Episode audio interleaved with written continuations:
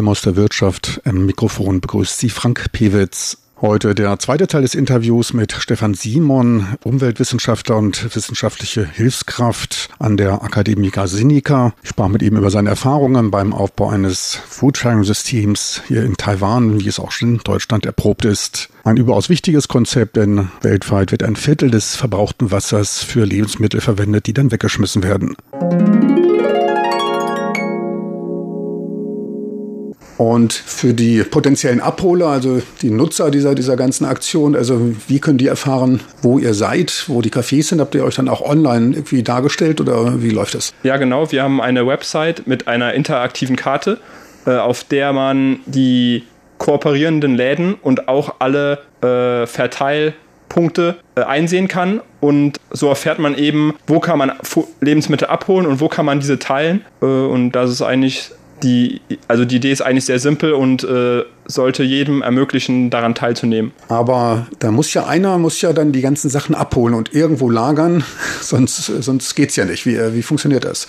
Also das bin nicht nur ich, sondern äh, auf der Karte sieht man eben die einzelnen kooperierenden Läden und jeder Laden hat eine Gruppe von äh, Foodsavern, eben den Leuten, die dort abholen und äh, diese Gruppe kann auch jeder beitreten, der, der dort abholen möchte. Und jeder der Leute, die dort abholen, der unterschreibt diesen Vertrag und im Gegenzug bekommt er von uns eine, einen Food Saver Ausweis und äh, über unsere Website äh, organisieren wir eben diese Abholung. Zum Beispiel am Freitag um 8.30 Uhr hole ich ab, weil ich dann Zeit habe und am Montag kann jemand anderes sich eintragen, um dort abzuholen. So, und insgesamt, wie war die Resonanz hier in Taiwan? Zeigte man sich interessierte und was für Waren wurden da eigentlich gesammelt? Die Taiwaner essen natürlich am liebsten frisch. Ich glaube, der Konsum von in Konserven verpackten ist hier etwas geringer. Ne? Am anfänglich war das Interesse sehr groß, würde ich sagen. Äh, das könnte aber auch, könnte eben auch daran liegen, dass äh, es für die Leute hier relativ interessant ist, dass jemand aus Deutschland hier hinkommt, um so ein Projekt aufzuziehen. Und auch äh, in den letzten Jahren war das Thema, hat das Thema Lebensmittelverschwendung hier auch etwas Beachtung, mehr Beachtung bekommen. Insofern war es tatsächlich so, dass ich öfter auch zu Interviews eingeladen wurde oder es auch kleinere Fernsehbeiträge über das Projekt gab, was für mich auch eine interessante Erfahrung war. Und ansonsten muss ich sagen, ist es immer noch relativ schwer, das Ganze hier einzuführen, weil es eben ein sehr neues Konzept ist und äh, meine ursprüngliche naive Idee, das vielleicht eins zu eins zu übertragen, nicht so gut funktioniert. Das war jetzt auch meine Frage. Äh, klappt das? Kann man sowas eins zu eins übertragen? Was, müsst, was ist hier in Taiwan anders? Was sind eigentlich deine Ratschläge hier, wenn man in Taiwan was umsetzt? Oder generellen Schlussfolgerungen, die du rausziehst? Ähm, ich denke, es ist sehr wichtig, von Anfang an mit äh, lokalen Partnern zusammenzuarbeiten, was bei mir damals nicht so gut funktioniert hat, weil ich das Gefühl hatte, alle wollen erstmal an ihren eigenen Projekten arbeiten, statt zu kooperieren. Und was auch sehr wichtig ist, ist, dass man sein Projekt auf jeden Fall lokalisieren muss. Insbesondere die Sprache ist wichtig, dass man möglichst viel Informationen auf Chinesisch anbietet. Und speziell in meinem Projekt äh, ist es ein Problem, dass hier äh, der Umgang mit Lebensmitteln oder Lebensmitteln, Lebensmittelüberproduktion hauptsächlich als äh, Charity-Bestandteil äh, angesehen wird. Also meistens ist es hier so, dass Leute sagen, wenn wir Lebensmittelreste haben, dann sollten die an die Tafel gehen und nicht an Projekte wie meins, in denen diese, diese Lebensmittel praktisch äh, an jedermann verteilt werden können. Das waren, würde ich sagen, große Probleme für mich bisher. Könnte man das schon dahin deuten, dass der Taiwaner dann eher so ein bisschen Abstand vor diesen alten, sogenannten alten Lebensmitteln hat, also die nicht ganz so hoch bewertet wie normale Lebensmittel? Ähm, ja, also allgemein denke ich, die Taiwanesen äh, sind sehr wählerisch, was Lebensmittel angeht. Und äh, soweit ich weiß, werden auch in, Lebens in Taiwan deutlich mehr Lebensmittel äh, weggeschmissen als in anderen asiatischen Ländern wie Japan und Korea. Und äh, ich sehe auch immer, dass Leute im Supermarkt äh, sind ja Sachen teilweise Äpfel und Bananen sind nochmal verpackt und sobald die ein bisschen braun sind, werden die aussortiert. Also äh, Leute sind auf jeden Fall sehr vorsichtig, was aussortierte Lebensmittel angeht. Und ich glaube, in Deutschland haben wir mittlerweile mehr Verständnis äh, für die Problematik von Lebensmittelverschwendung. Und hier in Taiwan äh, sind wir da noch nicht wirklich angekommen. Und natürlich sind hier Lebensmittel natürlich auch viel günstiger als bei uns in Deutschland. Und vielleicht ist deshalb auch die Akzeptanz geringer, dass man sagt, oh, ich, ich esse jetzt mal was, was nicht ganz so perfekt aussieht, weil man eben hier für wenig Geld oft neue Produkte bekommt. So im Großen und Ganzen, was sind die wesentlichen Schlussfolgerungen, die du aus deiner Aktion da gezogen hast? Äh, ich würde sagen, im Nachhinein betrachtet würde ich sowas nicht mehr alleine anfangen. Ich war natürlich auch ein bisschen äh, naiv am Anfang und bin vielleicht da ein bisschen zu schnell äh, an die Sache gegangen mit dem Versuch, das mehr oder weniger eins zu eins aus Deutschland zu kopieren. Und äh, es macht auf jeden Fall Sinn, sowas vielleicht in einer Gruppe und auf jeden Fall mit lokalen Organisationen oder Leuten zu starten. Und äh, vielleicht habe ich das auch einfach ein bisschen zu früh angefangen.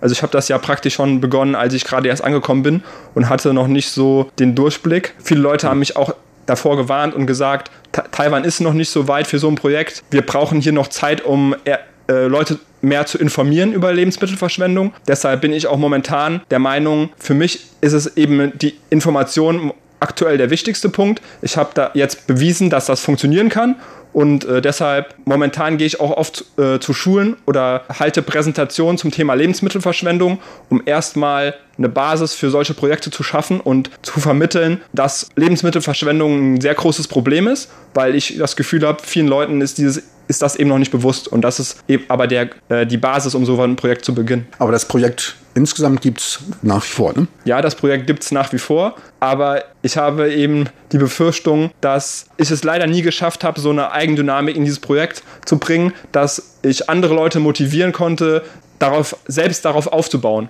ursprünglich war meine Idee ja, ich, ähm, ich beginne nur Kooperation und, und zeige Leuten, wie das funktioniert. Und ich stelle so einen, so einen öffentlichen äh, Kühlschrank auf und äh, stelle auch all die Materialien zur Verfügung und äh, Anweisungen, wie man sowas macht. Und dann dachte ich mir, dadurch, dass ich ja auch viel in den Medien war, dass Leute das dann sehen und sagen, oh, interessant, das ist ein sehr einfacher Ansatz, wir machen das aus, wir machen das jetzt auch. Aber das, dazu ist es eben leider nie geko wirklich gekommen. Nach drei Jahren halte ich es eher für fraglich, dass sich dann noch diese Eigendynamik entwickelt, dass ich das Projekt von alleine tragen kann. Und ähm, ich denke, es ist eben immer noch ein Fokus auf mich als Gründer und es ist sehr schwer, äh, Leute für was Neues zu motivieren und sie, sie, davon zu überzeugen, auch dieses Projekt eigenständig äh, auszuweiten und neue Kooperationen zu finden. Eben dadurch der Fall ist, dass es vielleicht auch ein wichtiger Grund ist, eben auch einfach, dass äh, Leute hier deutlich weniger Zeit haben als in Deutschland.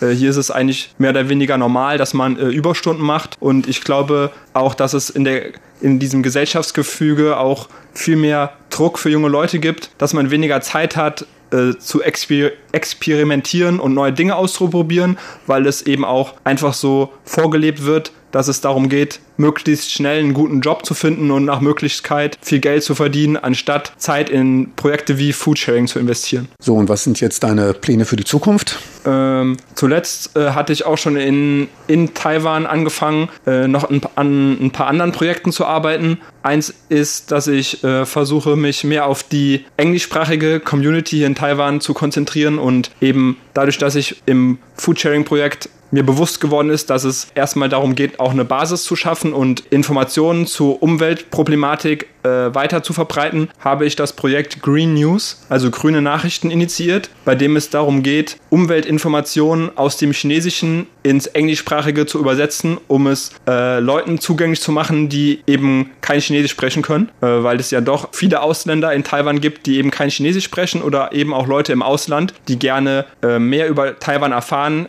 möchten, aber für die es eben problematisch ist, diese Informationen zu erreichen, ohne Chinesisch sprechen zu können. Und ein weiteres Projekt ist Collective Green, äh, also praktisch äh, kollektiv grün, bei dem es darum geht, Workshops anzubieten und auch Informationen zum Thema Nachhaltigkeit zu verbreiten, eben um allgemein eine Basis zu schaffen für mehr nachhaltiges Leben und äh, Umweltschutz. Gibt es dafür auch schon Webseiten? Äh, ja, also die, die Green News, also die grünen Nachrichten, die sind hauptsächlich über Facebook äh, erreichbar. Also äh, Green News Taiwan, wenn man danach sucht, dann findet man sofort unsere Fanpage. Und äh, Collective Green ist praktisch mein eigener Blog, den man auch unter www.collectivegreen.de äh, erreicht. Und da teile ich eigentlich äh, relativ viel über meine Aktivitäten hier in Taiwan. Und da gibt es auch eine Sektion, die sich über, mit den Presseberichten über meine Aktivitäten hier be beschäftigt und wo man auch nochmal alle Zeitungsberichte, Videos und Radiobeiträge abrufen kann. Ja, für alle Taiwan-Interessierte natürlich gute Nachrichten, mehr Infos über Taiwan. Ja, dir, Stefan, auch viel Glück bei deinem weiteren Werdegang.